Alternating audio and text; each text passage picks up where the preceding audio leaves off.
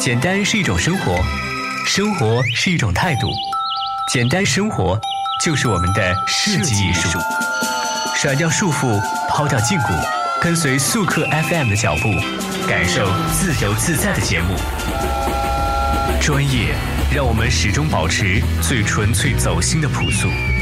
简单，所以更懂得还原生活的艺术。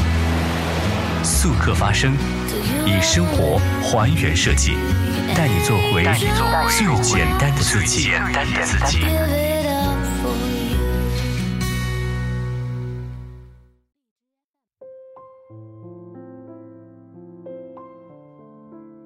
各位大耳朵、小耳朵们，欢迎回到速客发声，我是你们的老朋友千玉。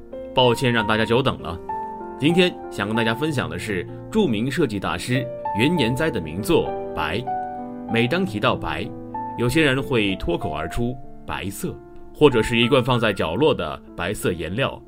现实世界提到白，是作为一种颜色讲，或者可以理解是其纯洁的内涵。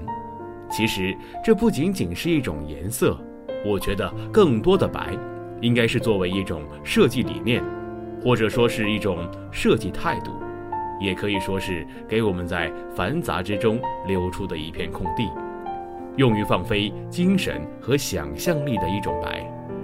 云岩哉的白提出了自己的创新理念，同时他对白的理念的执行始终贯穿在他的设计和教学生活中。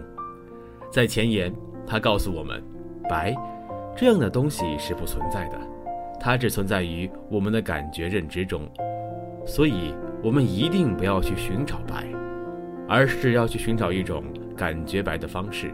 通过这一过程，我们将会获得一种对白的感知，比我们正常体验到的白还要更白一点点，从而开始理解寂静、空的空间这样的词语。且能辨认出它们所包含的隐藏的意义。当我们获得了与白这种联系，我们的世界发出的光就更亮了，其投射而出的影也就更深了。在文中的第一个章节里，袁岩哉给我们讲述了脱离颜色和信息与生命的基本形式的白。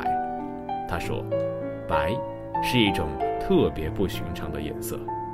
因为它可以被视为没有颜色。在过去，日本人将一起事件发生之前存在的潜在可能性称作“基前”。由于白包含着转化为其他颜色的潜在可能性，它也可被视为“基前”。白的获得，既可通过混合光谱中的所有颜色，也可以通过去掉与其他所有颜料。简而言之。白同时是全色和无色，白这种能够脱离颜色的特性，使它非常特殊。不仅白的质地能强有力地唤起物体的物质性，它还能包含间和余白这样的时间与空间感，或是无存和零这样的抽象概念。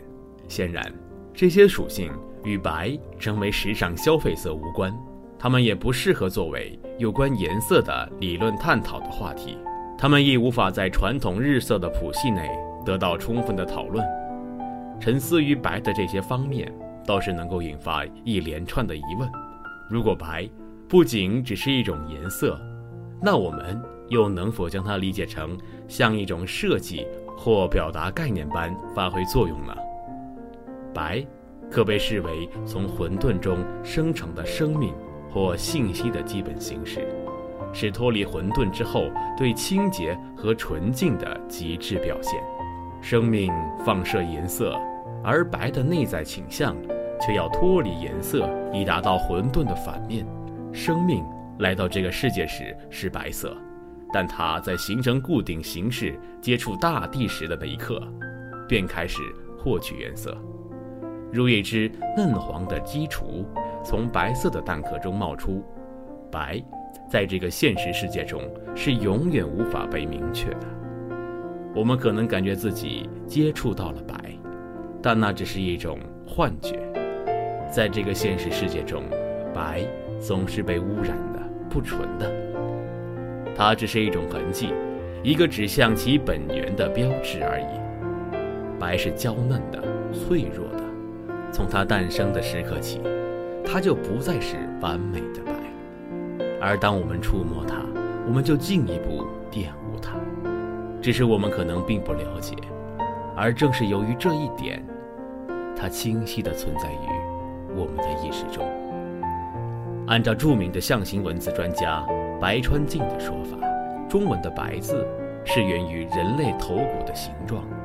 这大概是因为那些生活在过去的人们头脑中所抱有的白的形象，是来自于他们所见的被遗忘在田野、任风与阳光瞟进的头骨。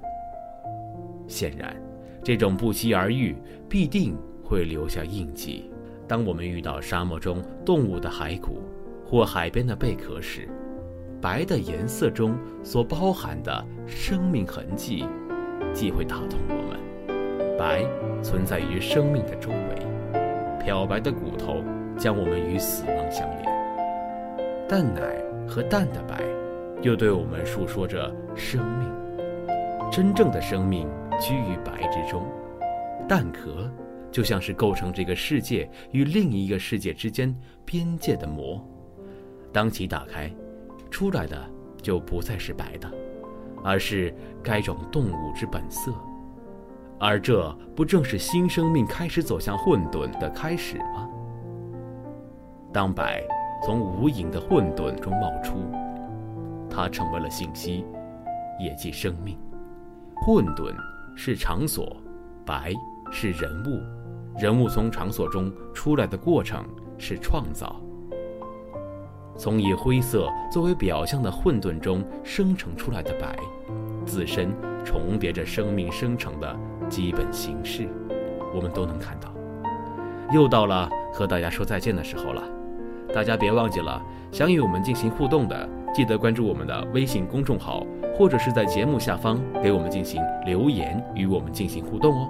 我们下期再见。